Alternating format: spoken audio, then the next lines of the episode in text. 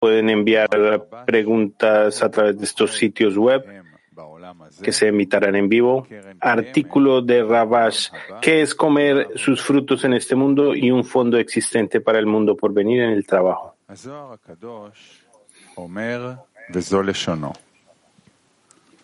Está escrito en el Zohar. Ravi Abba dijo, el mal en el corazón que se adhiere a todos los órganos del cuerpo les hace esto. Hay maldad, la cual he visto bajo el sol y pesa sobre los hombres.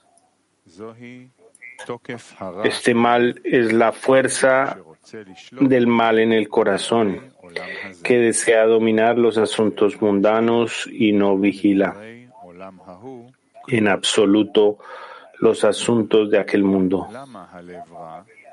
Él pregunta, ¿por qué es malo el corazón? Y él responde, el siguiente verso lo prueba, tal como está escrito. Un hombre a quien Dios le ha dado riquezas, posesiones y honor, cuya alma no carece de todo lo que desea, y Dios no le ha dado poder para comer de ello, porque un hombre extranjero se lo comerá. Este es un verso desconcertante, ya que está escrito, cuya alma no carece de todo lo que él desea. ¿Por qué Dios no le dará poder para comer de ella? Después de todo, a su alma no le falta nada. Él responde que una persona camina en este mundo y que el Creador le da riqueza, por lo que será recompensado con el próximo mundo y se quedará con un fondo de su dinero. ¿Qué es un fondo? Es ese dinero que existe para siempre. Esta es la razón por la cual debe mantener este fondo después de él y recibirá este fondo después de que se vaya de este mundo. Debido a que este fondo es el árbol de la vida de aquel mundo, Serampin, no hay nada de él en este mundo, sino los frutos que salen de él. Es por eso que un hombre que ha sido recompensado con estos frutos en este mundo se los come, mientras el capital permanece para él en ese mundo para ser recompensado por él con la vida superior arriba. Y aquel que se profana a sí mismo y que se siente atraído por el beneficio propio y no le hace falta nada para su alma o su cuerpo, Dios no le ha dado poder para comer de ello y ser recompensado con esa riqueza. Hasta aquí sus palabras. Debíamos, debemos entender lo que significa en el trabajo que coma sus frutos en este mundo y que mantenga el capital existente para el próximo. Además, ¿qué es a quien Dios le ha dado riqueza, posesiones y honor en el trabajo? De lo cual dijo, Dios no le ha dado poder para comer de él, porque un hombre está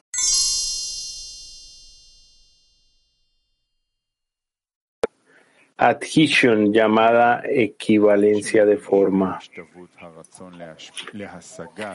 Sin embargo, antes de obtener el deseo de otorgar, uno debe pasar por varios grados. Primero, uno debe entender que debemos obtener este deseo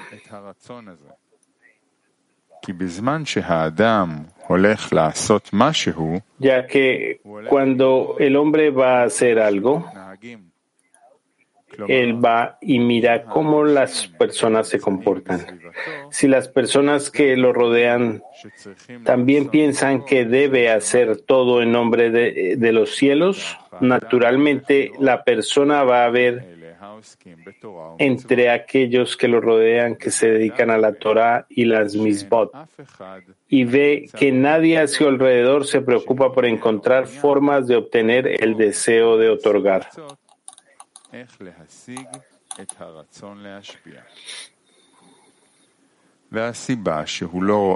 La razón por la que no ve en otros es simple. No están en el camino para llegar a con el fin de otorgar.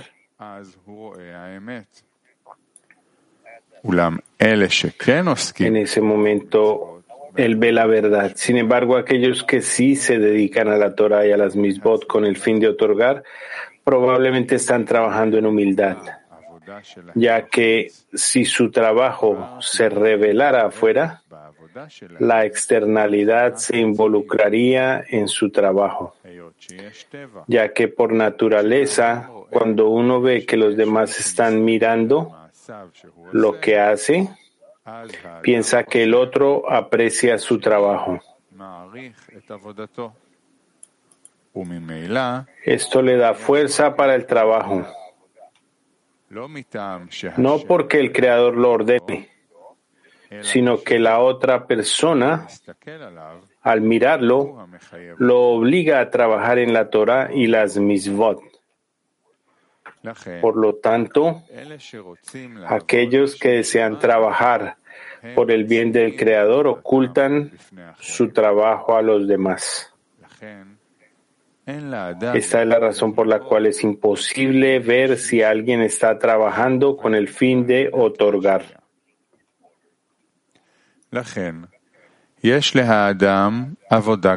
Por lo tanto,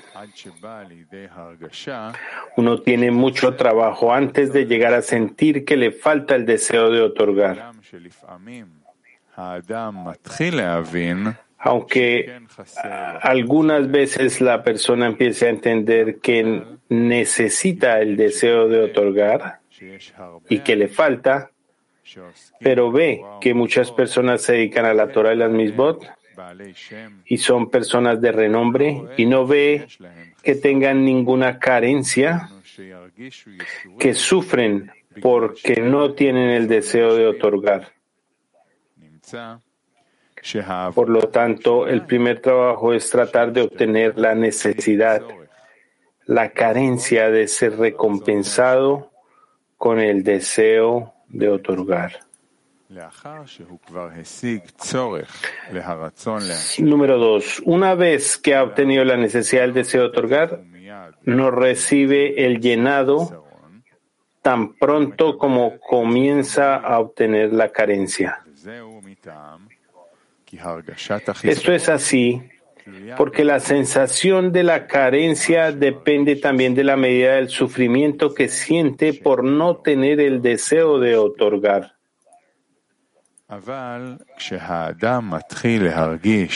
Pero cuando una persona comienza a sentir cuánto le hace falta eso y desde arriba quiere que tenga una verdadera carencia,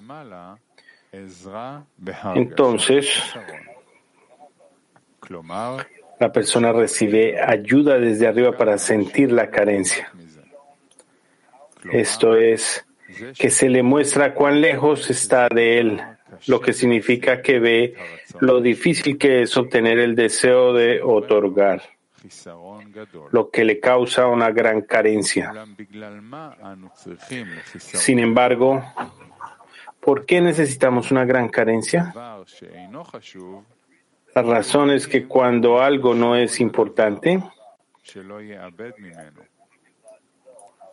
no sabemos cómo evitar perderlo.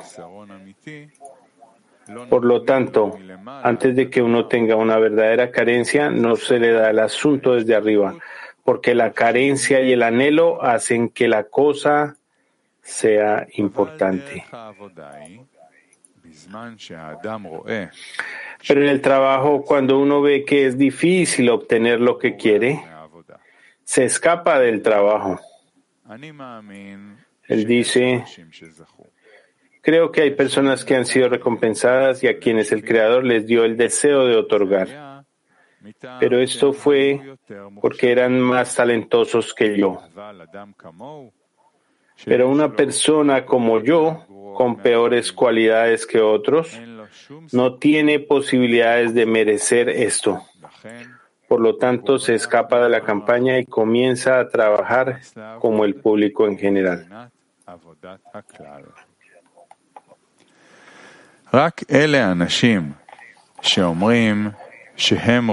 Solo aquellas personas que dicen que quieren huir del trabajo, pero no tienen a dónde ir, pues no hay nada de lo que puedan obtener satisfacción estas personas no abandonan el trabajo. Y si bien tienen ascensos y descensos, no se desesperan.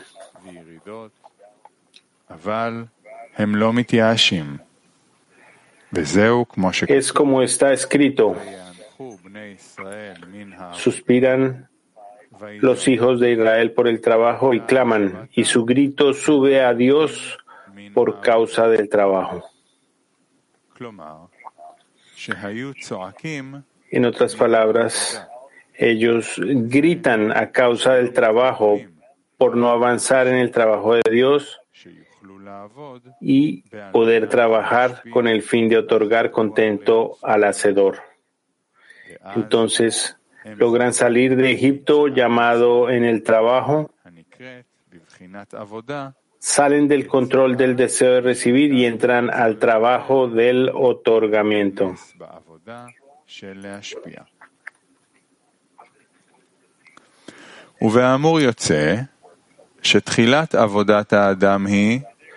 Por lo tanto, se deduce que el comienzo del trabajo del hombre es asumir el reino de los cielos, lo que significa que donde solía preocuparse solo por satisfacer el deseo de un rey viejo y tonto, lo que significa que todo su trabajo era solo para su propio bien.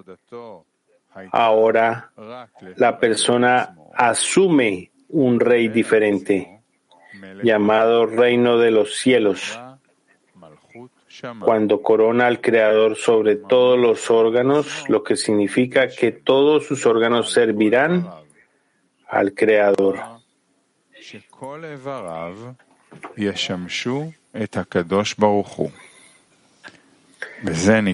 Esto se llama en el trabajo salida de Egipto, salida del gobierno del propio beneficio de asumir sobre sí mismo para servir al Creador. Como está escrito, yo soy el Señor tu Dios que te sacó de la tierra de Egipto para ser un Dios para ti. Debemos interpretar que Él los sacó del gobierno del deseo de recibir para uno mismo y les dio el deseo de otorgar. Esto se llama un Dios para ti, lo que significa que te di el deseo de otorgar para que puedas trabajar por mi bien. Esto se llama, te di el poder de sentir que soy el creador.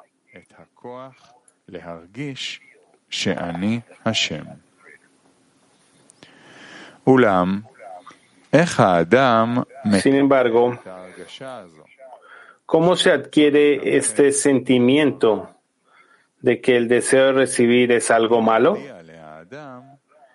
¿Quién le notifica que debe corregir sus acciones? Escribe en el Sulam, comentario de la escalera sobre el Zohar. Por lo tanto, el Creador ha impreso aflicciones amargas y duras en la recepción para uno mismo, inculcando que el hombre, desde el momento de su nacimiento, dolores corporales y dolores del alma, de modo que si él se dedica a la Torah y a las misbot, incluso para su propio placer, a través de la luz en ella, todavía sentirá la bajeza y la terrible corrupción en la naturaleza de recibir para uno mismo. En este momento, la persona resolverá retirarse de esa naturaleza de recepción y se dedicará por completo a trabajar solo para dar contento a su Hacedor. Tal como está escrito, todas las obras del Señor las hizo para su bien. Entonces el Creador abrirá sus ojos para ver ante él un mundo lleno de perfección absoluta. Luego, él participará en su alegría como en el momento de la creación. Resulta que esta luz de la Torah le da a uno la carencia por lo que tendrá que pedirle al Creador que le dé el poder de asumir el yugo del reino de los cielos y que todas sus acciones sean en nombre de los cielos. Después, cuando la persona ha sido recompensada con el reino de los cielos, hay otro grado llamado Torah, lo cual son los nombres del Creador. Esto se considera como la Torá y el Creador e Israel son uno.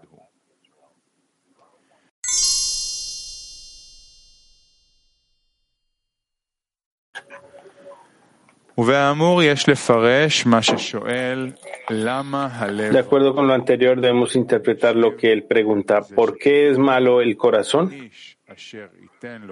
Él responde que es como está escrito, un hombre a quien Dios le ha dado riqueza, posesiones, honor, cuya alma no carece de todo lo que desea, y Dios no le ha dado poder para comer de ello, porque un hombre extranjero se la comerá. Él pregunta, ya que está escrito, no le falta nada para su alma de todo lo que desea. ¿Por qué Dios no le ha dado poder para comer de ello? Después de todo, a él no le falta nada para su alma.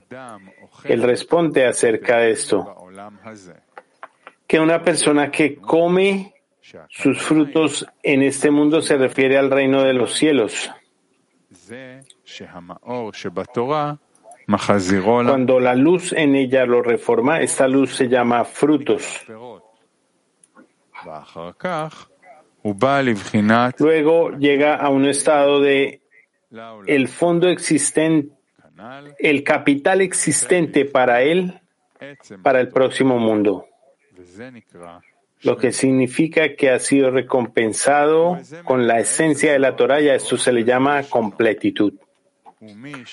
Con esto el Zohar explica que aquel que se profana a sí mismo y se siente atraído por el beneficio propio y no le falta nada para su alma o su cuerpo, entonces Dios no lo faculta para comer de ello. Y así ser recompensado con esa riqueza. Deberíamos interpretar que riqueza se refiere a que no hay pobre excepto en conocimiento.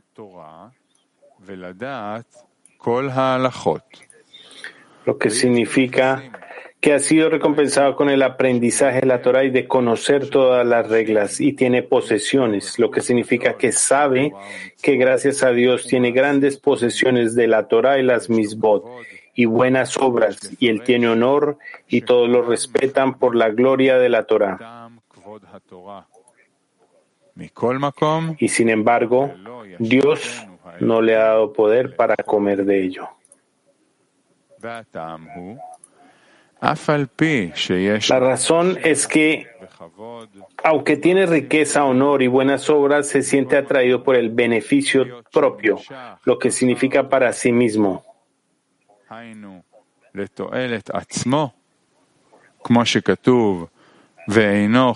Como está escrito, no le hace falta nada para su alma, lo que significa que todas sus preocupaciones son que no habrá deficiencia en el beneficio propio naturalmente no tiene nada que comer de Kedushá, sino que todo va a la Sitra Achra.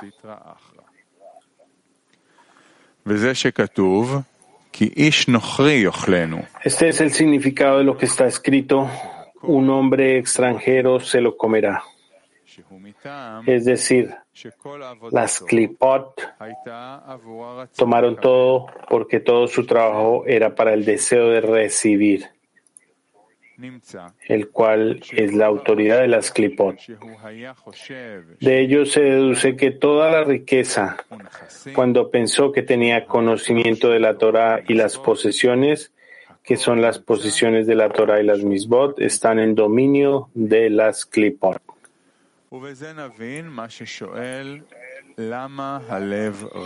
Con esto entenderemos lo que él pregunta. ¿Por qué es malo el corazón? Debemos interpretar cuál es el mal que existe en el deseo de recibir. Él responde sobre esto. El siguiente verso lo prueba, tal como está escrito un hombre a quien Dios le ha dado riquezas y posesiones, es decir, aunque el Creador le permitió hacer muchas cosas en Kedushá, ya que todo fue para beneficio propio. Todo pasó a otra autoridad. Este es el significado de las palabras, porque un hombre extranjero se lo comerá es decir, las klipot, ya que trabajó para ellas y no para la kedusha.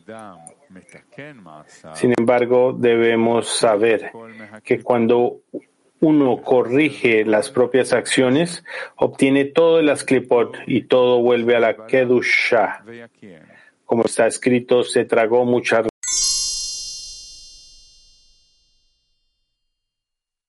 El trabajo debe organizarse de dos maneras.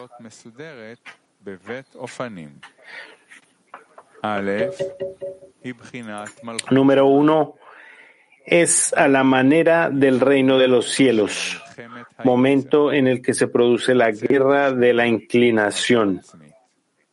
Salir del control del amor propio y asumir que todas sus acciones sean con el fin de otorgar. En este momento, a través de las guerras, toma el botín.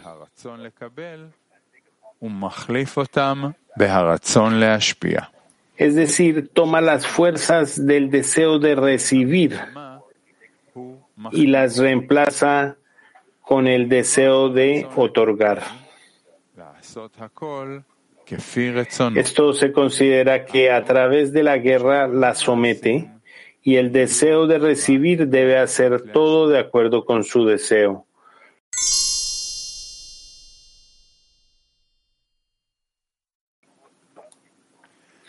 En otras palabras, debemos discernir dos maneras de la Torah. Primero, la luz en ella lo reforma. A partir de eso, un discernimiento de frutos se extiende hacia Malhut. Número dos, la esencia de la Torah, la cual se llama el capital existente para el mundo por venir. Esto viene específicamente después de la cualidad de Malhut, que tiene un deseo de otorgar con lo cual ha sido recompensada a través de la luz de la Torah, considerada como frutos. Esto es como dijeron nuestros sabios, que tefilín de la mano viene antes que el tefilín de la cabeza, ya que el tefilín en la mano, dice el Zohar, se considera malhut, la mano más débil ya que necesita fortalecerse, ya que en el reino de los cielos hay todas las guerras requeridas para someter el deseo de recibir. Luego viene el tefilín de la cabeza, considerado como la Torah.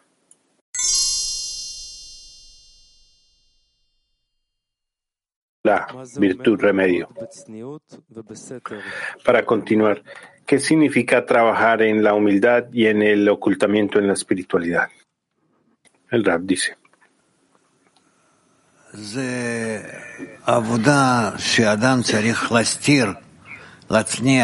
Es el tipo de trabajo que la persona debe ocultar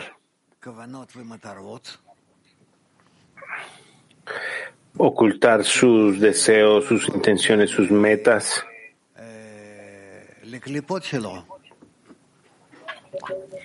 Y a través de esto no deja que las clipot, sus cáscaras, lo gobiernen, lo controlen.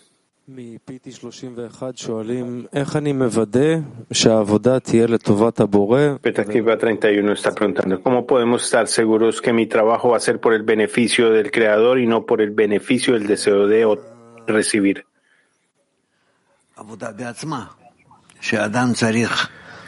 El Rab dice, este es el trabajo por sí mismo. La persona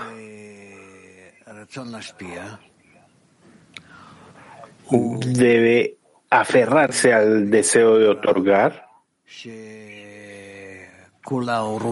tiene que estar dentro de la sociedad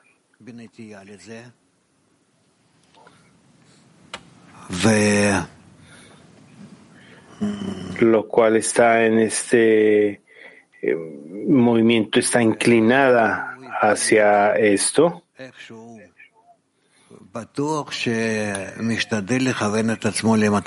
Y entonces, en cierta medida, puede estar seguro de que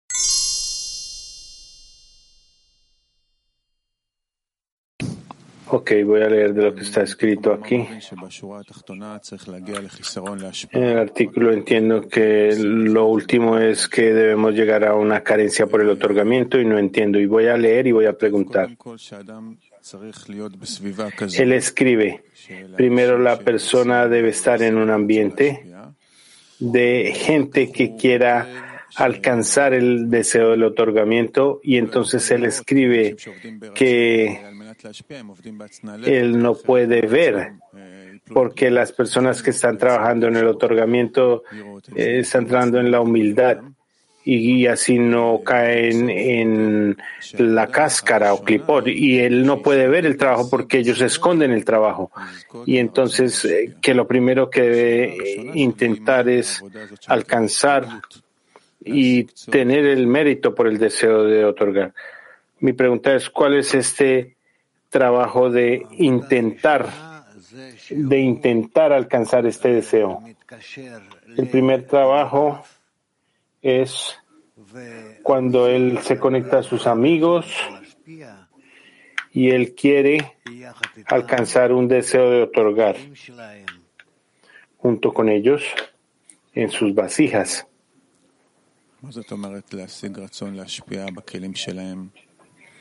¿Qué significa alcanzar el deseo de otorgar en las vasijas? significa que yo, quien me conecto a los amigos, yo voy con ellos, cada uno ayuda a su amigo. Y a través de eso tenemos un deseo de otorgar.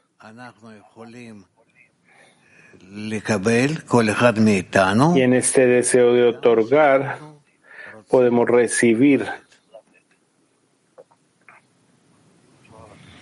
cada uno puede recibir en la medida que quiera otorgar. Este es el significado de estar en recepción para otorgar. Lo que estamos tratando de hacer aquí dentro de la decena, agarrarnos, aferrarnos el uno al otro y con los consejos que recibimos, yo simplemente quiero, parece que es mucho, pero ver el deseo de otorgar a los amigos. Y esto es lo que se supone que es nuestra combustible de tal manera que yo puedo entender cómo yo puedo adquirir una necesidad para otorgar si la puedo identificar en mis amigos. El Rab dice, tú estás en lo correcto. Continúa así a ver qué sucede. ¿Puedo hacer otra pregunta? Dice el amigo. Sí. En el artículo él escribe acerca de la persona se le muestra cuán eh, lejana está en esta necesidad del otorgamiento y que la persona ve cuán difícil es alcanzar el otorgamiento de otorgar, lo que le genera una gran carencia. También del trabajo yo identifico a veces en mí y en los amigos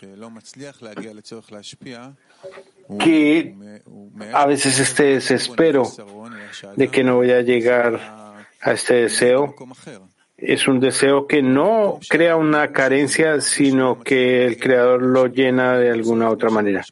Lo que significa que en vez del desespero de no alcanzar el otorgamiento, como escribe Rabash, eso eh, hace que yo quiera huir del trabajo. O que el amigo quiera huir del trabajo. Y entonces esto es lo que estoy preguntando. ¿Cómo de esta dificultad se construye una carencia y no una necesidad de salir, de huir? ¿Qué significa escapar? ¿Escapar de dónde dice el, el deseo de recibir? Esa no es una solución. Esa no es una solución. ¿Qué? ¿Va a ser como el resto de las personas? Tal vez va a ser capaz de cubrirse con una nube y continuar de esta manera en la medida en que esté vivo en su cuerpo. La base escribe que el consejo es no huir del trabajo, no moverse, porque no hay a dónde huir. Lo importante es saber qué significa no huir del trabajo. Significa agarrarse, aferrarse al trabajo. Pero en el trabajo interno de la persona, ¿qué significa no huir del trabajo? Cada momento eh, la persona está tratando de moverse al deseo de recibir. ¿Me explico en lo que trato de explicar aquí, Raf? No, intenta de nuevo. Estoy tratando de preguntar del trabajo interno de cada persona. ¿Qué significa que no nos movemos del trabajo en el trabajo interno, desde el punto de vista de trabajo interno? El dice, cada vez, todo el tiempo, él está en la dirección de conexión con el Creador. ¿Cómo nos permanecemos estáticos si no nos movemos de este trabajo? Esta es la plegaria. No hay nada más que adicionar.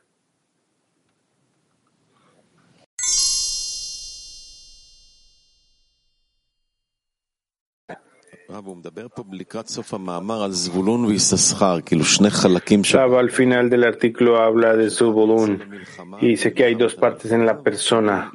Una va a la guerra y la otra estudia Torah. Él dice que una debe compartirle a la otra.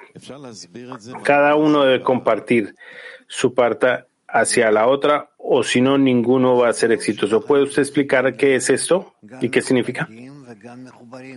El rap dice, es claro que esta es la manera en que debemos estar eh, divididos y conectados de manera interna entre nosotros. Cada uno de nosotros tiene estas dos partes. El amigo dice, ¿qué es, ¿cuál es la parte que hace la guerra y la parte que atrae la luz? La parte que está en la guerra descubre que eh, tiene el poder de resistir y la parte que tiene la luz, la iluminación, tiene la fuerza.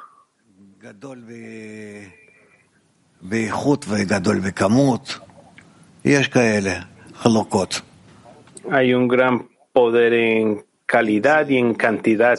Debemos mantener estas divisiones. Si es una externalidad, se puede ver esto claro, pero dentro de la persona hay estos uh, diferentes tiempos en que la persona está en el trabajo, en la guerra. Sí, son momentos diferentes. El amigo dice, ¿cuál es este tiempo de la guerra y cuál es este tiempo de atraer la luz? Algunas veces la persona siente a sí misma en cierto estado que tiene una actitud especial, una guerra dentro de sí mismo.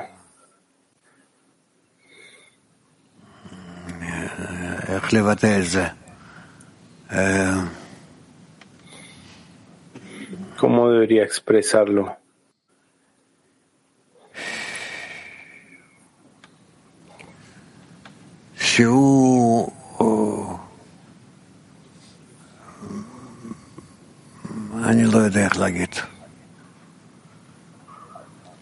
Realmente no sé cómo, cómo expresarlo. Ok, vamos a esperar por eso.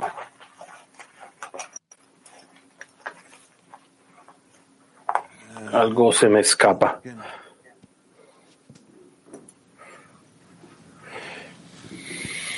בהקשר של האיש נוכרי, מה שהתחילו לדבר פה בצורה אחרת, שזה כמעט... Cuando habla acerca de encontrar la persona, necesariamente eh, una persona que está trabajando y continúa y dice que debemos saber que si viene la clipot, movernos a la kedusha. ¿Cómo recuerdo qué es lo que viene de la clipot? Dice que necesariamente tiene que ir a las clipot. Y después tengo que sacarla y que vaya a la kedusha. ¿Cómo sé que va a la kedusha? y que yo no huya de la campaña.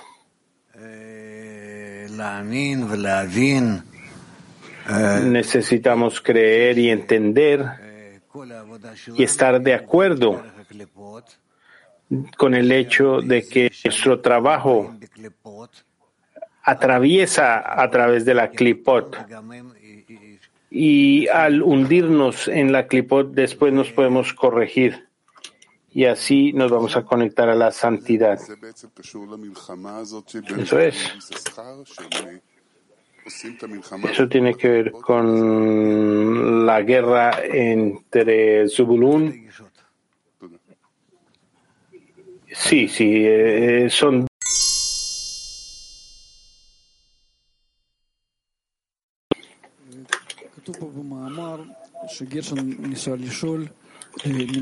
Dice aquí en el artículo que la persona está intentando primero debe tener la necesidad de otorgar, tiene que alcanzar la necesidad del otorgamiento, el deseo de otorgar. Y dice que el primer trabajo es conectar con los amigos y debe querer alcanzar el deseo de otorgar en sus vasijas. De manera práctica, yo tengo una decena, cada uno es especial. ¿Qué significa que yo debo tratar de alcanzar una necesidad de otorgamiento a través de las vasijas de los amigos? El rap dice, cuando tú miras a tus amigos y tú quieres otorgarles desde tus eh, vasijas corregidas. ¿Cómo lo hago? Sin manchar la deficiencia. Que yo entiendo que no llenan sus vasijas de manera correcta. Lo que tú entiendes. ¿Cómo me reviso a sí mismo? La plegaria. La plegaria. O que hablamos en la decena las vasijas de los amigos, lo que el escrutinio que hace, sí, intenta.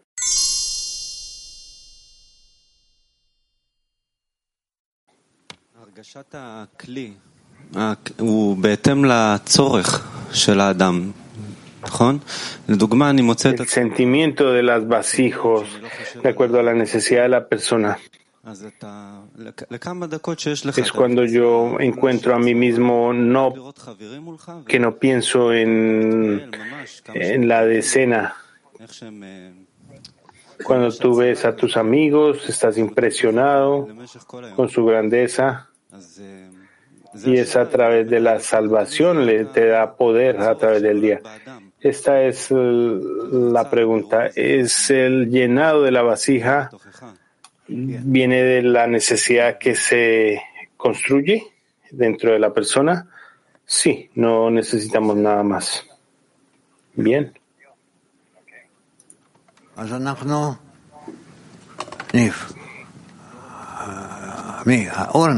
Entonces, Oren, adelante. ¿Cuál es el trabajo de la inclinación? Eh, la inclinación del la inclinación del mal batalla la inclinación del bien en la persona. ¿Cómo se gana esta batalla? Eh, al nosotros estar atraídos a la raíz superior y debido a esto entonces está conectado a la inclinación del bien, entonces la inclinación del mal pierde su conexión con la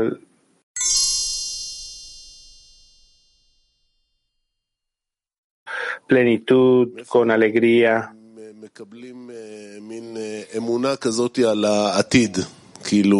¿Dónde, ¿De dónde uno tiene esa fe en el futuro?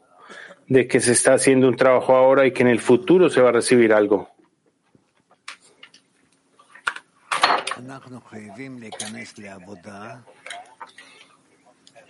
Nosotros debemos entrar en el trabajo y debemos estar en él.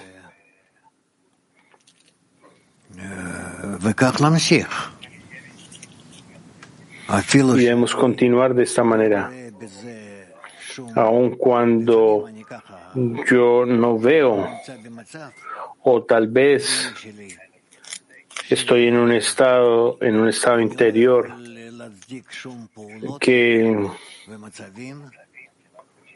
no puedo justificar ninguna acción, ningún estado, y aún así yo confío en el grupo, me soporto en mi fe, en el hecho de que estoy en este, etcétera, etcétera. La persona está hecha de tal manera en que debe conectarse con el mundo superior para no olvidar el mundo inferior. La persona debe, debe escurrir el mundo inferior al máximo hasta que alcanza el mundo superior. Preguntas. Sí, buenos días. El sentimiento del éxodo de Egipto, ¿esto es un sentimiento personal o es un algo grupal?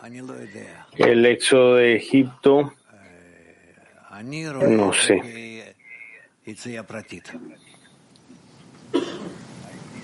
Yo lo veo como eh, una salida individual. ¿Cómo la persona hace un discernimiento interno acerca de eso? ¿Cómo la persona hace un discernimiento acerca de la salida de Egipto, si es algo personal? La persona conecta con el grupo, con la decena, está con los amigos, habla, conecta y ve en la medida en que está yendo a través de estados que lo, le recuerdan la historia del éxodo de Egipto y entonces se mueve hacia adelante de esta manera.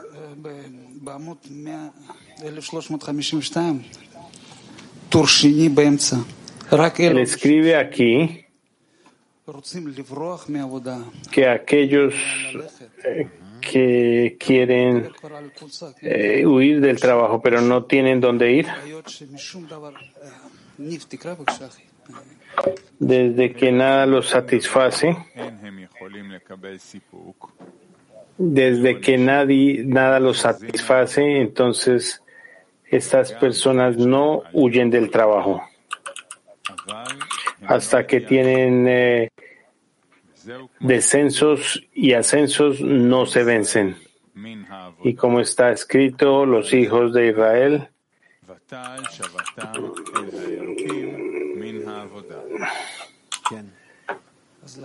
lloran y lloran y claman. Entonces, desde el principio hay un sentimiento personal de la salida del éxodo de Egipto por no tener poder suficiente, fuerza suficiente de hacerlo juntos. Esta es la razón por la cual yo pregunto si es un sentimiento personal o grupal. Es eh, personal, eh, por seguro. Grupal depende, no estoy muy seguro. Entonces en la decena hay la habilidad de unirse.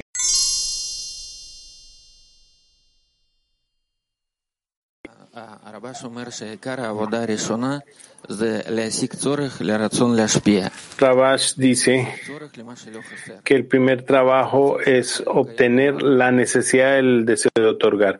¿Cómo obtener una necesidad por un deseo que no existe en este mundo? Ok, al menos en la medida en que seamos capaces de fantasear, de representarlo para nosotros. Empecemos con esto, imaginarlo, al menos. Ok, pero esto, este deseo de otorgar solo pertenece al Creador y yo no lo quiero. Sí, pero cuando alguien te da, aún cuando es dentro de la materia, dentro de la recepción, trata de pensar de esta manera y tú vas a ver que en este acto hay una fuerza que te va a ayudar y te va a ayudar a querer estar en el otorgamiento. De tal manera que es como si estuvieras ya en el otorgamiento. No es otorgamiento real, per se, pero tú vas a querer estar en esta fuerza. Todo el trabajo está recibiendo para recibir, otorgando para recibir toda la vida. ¿Cómo? Saltar al deseo de solo querer otorgar. Imagínatelo a ti mismo. De todos estos saltos vamos a llegar.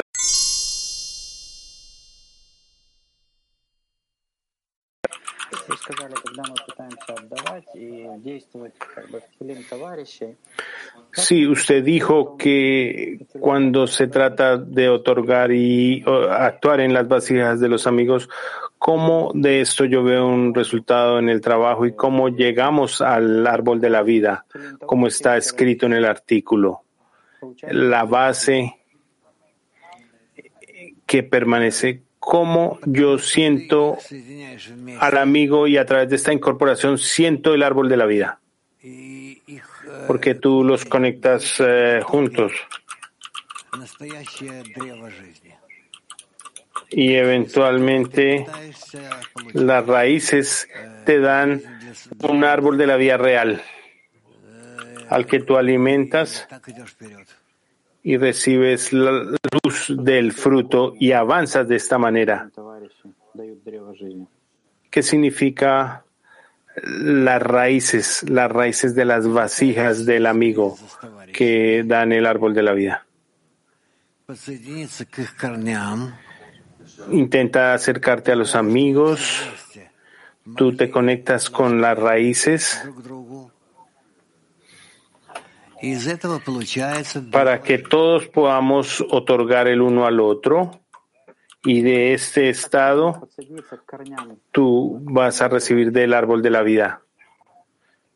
cómo conectar con las raíces de los amigos.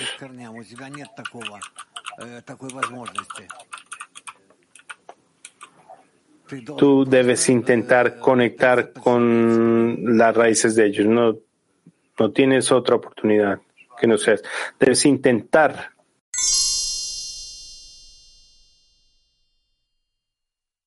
y en el próximo mundo. Así que, ¿cómo podemos interpretar esto correctamente? ¿Cuál es esta recompensa en el próximo mundo que promete la sabiduría de la Kabbalah, que no es como aquella de la religión? Rab, esto depende de cada persona, de cómo interpreta esta recompensa para sí mismo. Nosotros aprendemos que la recompensa en el próximo mundo quien sea que ya se corrigió a sí mismo, regresa a su raíz y están ya listos de llevar a cabo todas las acciones con el fin de otorgar al Creador. Este es el próximo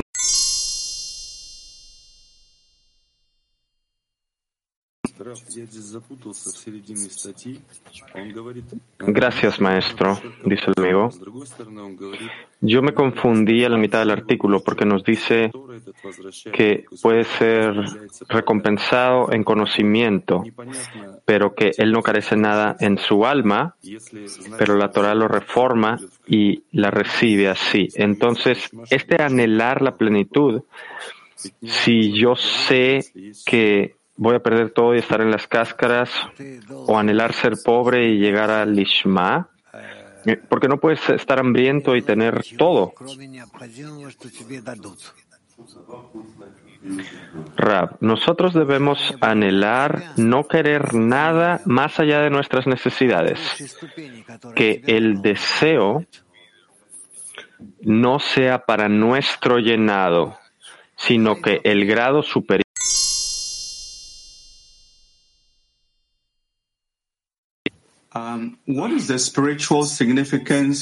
¿Cuál es la significancia espiritual de la unión entre Sebalón y Sacar en el trabajo en la decena? ¿Cómo es que vivimos esto de forma práctica en la decena? Gracias.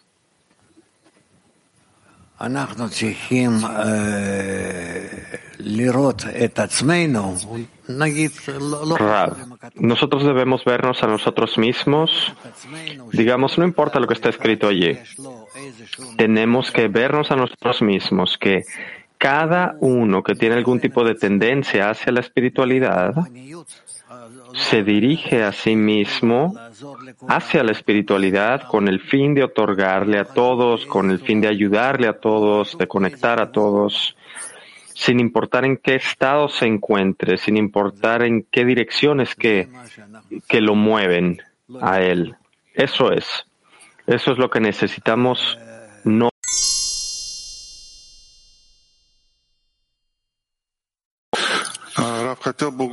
углубиться вот это понятие, что мы всегда пытаемся убежать от этой работы, которую нам Творец возложил. Все-таки от какой работы я пытаюсь все время бежать? Pregunta. Yo quisiera profundizar en este aspecto de constantemente querer huir del trabajo que el Creador nos da. ¿De qué trabajo es que estoy escapando y qué significa que no tengo nada que perder y que ya estoy listo para realizar este trabajo?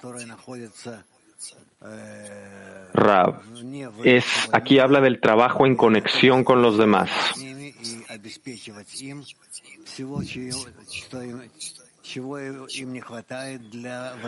Todos aquellos que están por fuera del mundo superior, yo estoy dispuesto a conectarme con ellos y proveer.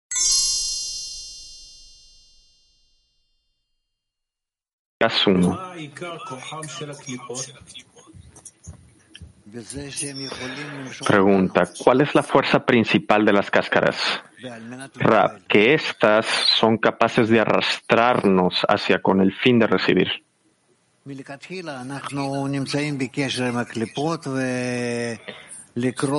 De antemano nosotros comenzamos estando conectados con las clipot y tenemos que romper la conexión con estas clipot y esto es trabajo duro. Dice el amigo, y entre más invierte la persona en el trabajo, más fuertes se hacen estas. Rap, sí, para poder así.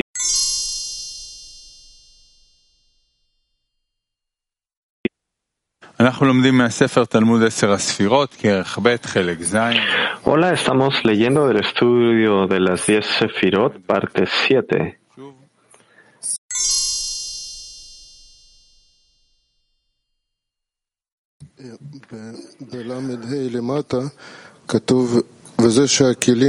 Dice el amigo, en el punto 35 nos dice que cuando las vasijas de Neji de Keter se visten en Abba Beima, en estas vestiduras de Mohin se cancelan también, pero no se les considera Keter, porque ya se habían vestido en Abba Beima y no lo consideran aún como Keter.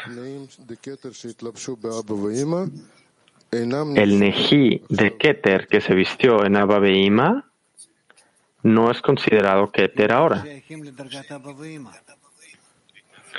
Rap, porque estos ya pertenecen al grado de Abba Beima.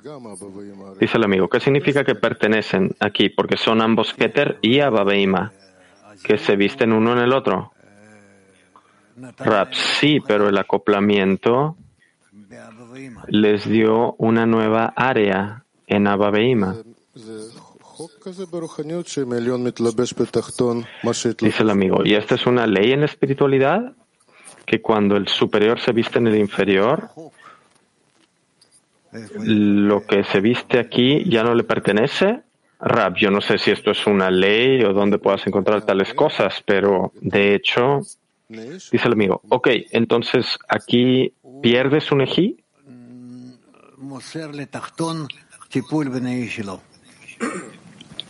Rab le permite al tactón, al inferior, ocuparse del nejí, dice el amigo, y le da al, al 100%, Rab, no sé, tú constantemente quieres que te diga un poco más, dice el amigo, yo quiero tratar de entender cómo el parsuf permanece sin parte de sí mismo.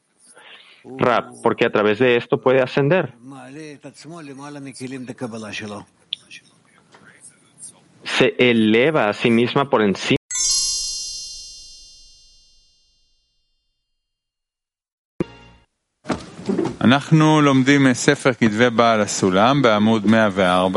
Hola, estamos leyendo de los escritos de Bal Hasulam, el prefacio al libro del Zohar. Continuamos del punto 11. Prefacio al libro del Zohar, punto 11. Rap, sí, adelante.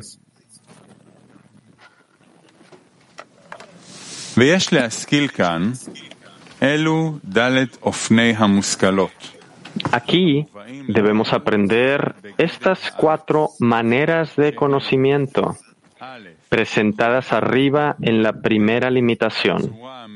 A. Materia. B. Forma vestida en la materia. C.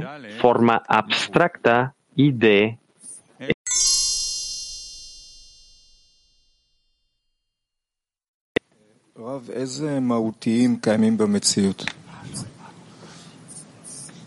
Pregunta el amigo Rab, ¿qué esencia existe en la realidad? Rab, no lo sé. Tal vez hay mucho más, no lo sé. Dice el amigo, nuestra percepción de la realidad constantemente se desarrolla. Entonces, si yo pienso acerca de la esencia, hay un deseo de recibir y ahí está la luz y hay dos tipos de esencias. Y yo pregunto como un observador de estas dos esencias, ¿a dónde me relaciono yo? ¿Soy una tercera esencia? ¿Acaso el hombre es una esencia adicional? no. El hombre mismo es una colección de esencias. Dice el amigo, ¿cuál es la parte única del hombre? Porque supuestamente se nos dio una oportunidad de ver las cosas como un, de lado, de un tercero. Rab dice, el ser capaz de, de obtenerse a sí mismo, alcanzarse a sí mismo. Dice el amigo, ¿y qué es esto? ¿Cuál es esta esencia? Rab, el hecho de que él existe opuesto al Creador. Esto le da a él una relación con respecto al Creador. Y a través de esto podemos alcanzarnos a nosotros mismos. Dice el amigo, entonces nuestra relación con el Creador, Rab, es el ser creado, dice el amigo. Y esto es lo que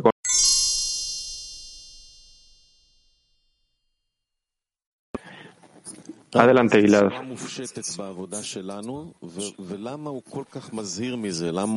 Pregunta, ¿cuál es la forma abstracta en nuestro mundo y por qué nos advierte tanto sobre esto? porque tú no tienes ningún agarre con respecto a esto. No tienes nada en que agarrarte. Y está escrito allí lo que es que eh, una persona es más fuerte o es más grande, etcétera, no importa qué. Y luego vas con alguien y quieres vestirle esta cualidad a la persona y entonces ¿qué recibes? Básicamente has tomado una forma abstracta y la has vestido en una persona viviente. Pregunta del amigo. Entonces, ¿cuál es la forma y cuál es la materia? Que, la forma que está vestida en la materia. Bueno, aprendemos que la materia es la materia misma, sobre la cual no puede haber ninguna duda en lo absoluto, porque esta se imprime en nuestros cinco sentidos. Y la forma vestida en la materia es la internalidad. Dice el amigo, pero en el trabajo, ¿podemos acaso decir que es el deseo y la intención o la intención del deseo? ¿Qué es esto en nuestra relación de la realidad? No hablamos de, materiales aquí, ¿o sí? Rab, estás tú preguntando, ¿desde qué grado estás preguntando? Dice el amigo, yo pregunto sobre nuestro trabajo. Rab, en nuestro trabajo, esto debería ser en todos estos cuatro grados. Pregunta el amigo. Entonces, para saber de qué ser cautelosos, quiero comenzar desde el inicio nuevamente. ¿Cuál es la materia en nuestro trabajo y cuál es la forma vestida en la materia? Rab, la materia es de hecho la materia. Madera, piedras, metal, no importa qué, la materia. Dice el amigo, la forma, sí, la forma, que no está relacionada en lo absoluto con, con la materia, tú puedes crearla en una computadora o en tu imaginación y entonces cambiar la forma y transmitirla hacia, ¿cómo decirlo?, hacia algo que ya es materia. Dice el amigo, entonces tenemos una experiencia en nuestra vida, en nuestros sentidos, en materia y una forma vestida en la materia.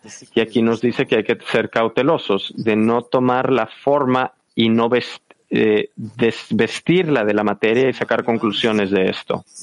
Rab, y pregunta el amigo, entonces ¿de qué debemos de ser cautelosos? ¿Cuál es este límite del cual debemos de ser cautelosos? Rab, no es un límite entre la materia y la forma vestida en la materia, sino que lo que nosotros aprendemos de esta forma vestida en la materia, aquí no debemos escapar o correr de la realidad tratar de salir de la realidad. ¿Cómo lo puedo decir? Ya estoy cansado.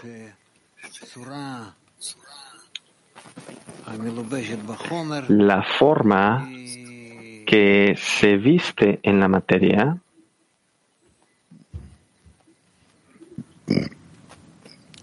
y es lo que nosotros, lo que nosotros vemos. Tú puedes ver, esta es una persona.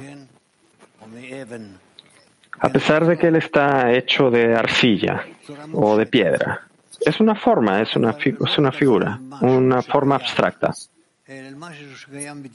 Para entonces no hablar de algo que existe, de algo que existe en tu imaginación solamente. Pregunta, entonces nos, nos advierte de cautela con nuestra imaginación. Rap, él quiere tratar de definir los límites para nosotros de qué tanto podemos avanzar con nuestros sentidos, con nuestra imaginación ¿Y dónde es que ya no podemos continuar?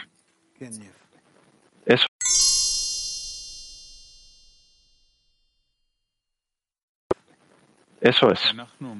Sí, Nip. Pregunta, cuando nosotros decimos que necesitamos dirigirnos al Creador y pedir, ¿cuál es la visualización correcta hacia el Creador bajo estas cuatro definiciones? Cuando nos dirigimos al Creador, ¿de cómo nos dirigimos? ¿De qué materia, qué forma? Vestir en la materia, Rab, son estas cuatro formas que acomoda para nosotros. Esta materia, forma de la materia y percepción de la materia abstracta, todo lo que entra en nuestros sentidos. Dice el amigo, parece que fuera algo que no está vestido en la materia. Si es la fuerza superior, entonces está por fuera del deseo. Rab, la fuerza superior, claro que esto es abstracto. Dice el amigo, entonces cuando nos dirigimos al Creador y rezamos, ¿nos dirigimos a la esencia? Rab, nos dirigimos a la fuerza superior que tiene la fuerza de organizar y acomodar para nosotros toda nuestra percepción. Dice el amigo, pero ¿dónde se percibe cuando nos dirigimos a Él? En este grado que estamos desconectados de Él, ¿dónde se percibe? Rab, en nuestra imaginación. Dice el amigo, entonces esta imaginación es una forma que es una esencia, es algo abstracto. Rab, esta imaginación está en nosotros. Dice el amigo, yo entiendo que en esto podemos visualizarlo, Rab, en nuestra imaginación. Dice el amigo, sí, pero me suena a mí que es un peligro aquí, como en este cuarto estado o el tercer estado que ya es abstracto? Rab, no, ninguno de estos. Si hablamos acerca del Creador, no tenemos nada con lo que podamos alcanzarlo ni percibirlo. Dice el amigo, exactamente. Entonces, cuando nosotros decimos que nuestro trabajo está en la plegaria, Rab, sí, dice el amigo, entonces ¿a quién nos dirigimos? Rab, nos dirigimos a alguna fuerza superior, dice el amigo, alguna fuerza superior. Rab, alguna, sí, que no está en nuestra percepción. Dice el amigo, entonces este está abstracto para nosotros. Rab, sí, dice el amigo. Y entonces, ¿por qué esto no entra en el tercer o cuarto discernimiento? Rab, ¿a qué te refieres? Dice el amigo. Que aquí nos dice que el cuarto es no tocar la esencia y el tercero es tocar, no tocar la forma sin la materia. Rab, sí. Dice el amigo, pero nosotros nos dirigimos a algo abstracto sobre nosotros, entonces tal vez violamos aquí estas condiciones.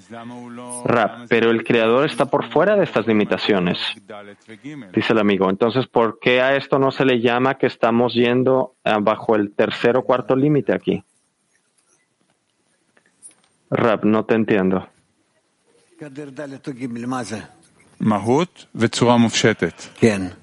¿Qué son el tercer y cuarto límite?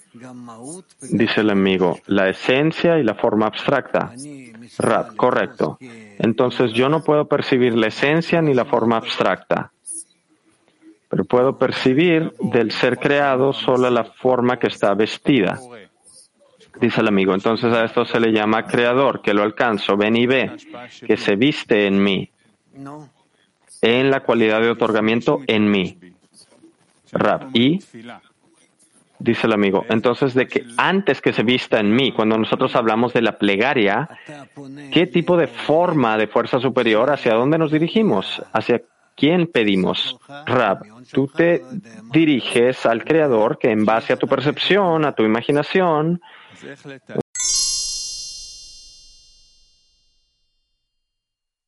imaginación, deseo, tú tienes una conexión con él. Dice el amigo, entonces, ¿cómo nos dirigimos al Creador correctamente?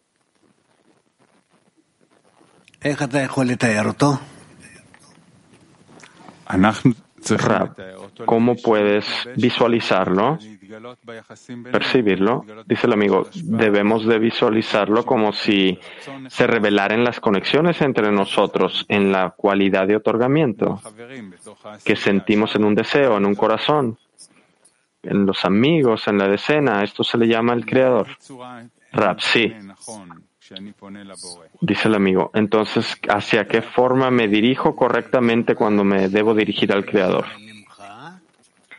Rab, tú te diriges a una forma que está por encima de ti y que contiene todo, que es infinita y que no la puedes percibir, no, no puede definirse de ninguna forma, sino que es simplemente el bien que hace el bien, que maneja todo. Dice el amigo, ¿y por qué a esto no se le llama ir por encima de la forma abstracta o de la esencia? Rap, porque tú no le pones ningún límite aquí a esto. No, no pones eh, ningún nada finito. Rap, dice el amigo, sí, es por esto que es abstracto para mí, puedo hacer un, tener un error en base a lo que yo comprendo de aquí, que no podemos ir en, la, en el tercer y cuarto límites, y aquí usted visualiza un creador que es abstracto, infinito, por encima de la materia, por encima de todo. Entonces yo no tengo ningún alcance de esto. Rap, muy bien. Dice el amigo, entonces ¿cómo puedo dirigirme a algo que es abstracto para mí? Rab, esta es una pregunta distinta. ¿Cómo puedo dirigirme a algo que no percibo en mis sentidos? ¿Sí? Dice el amigo, sí. Rab, yo me dirijo a alguien que no se influencia a pensar de que yo no lo siento. ¿Sí? ¿Por qué? Yo te diré. Es debido a que yo tengo fe en los sabios. Fe en los sabios. Dice el amigo, que ellos ya lo alcanzaron. Rab, ellos alcanzaron o no alcanzaron, yo no tengo forma de determinarlo aquí, de forma conclusiva. Pero el hecho de que confío en ellos, esto me permite dirigirme a ellos, a estos sabios. Me, me permite hacer esto. Gracias, dice el amigo es muy, muy elusivo.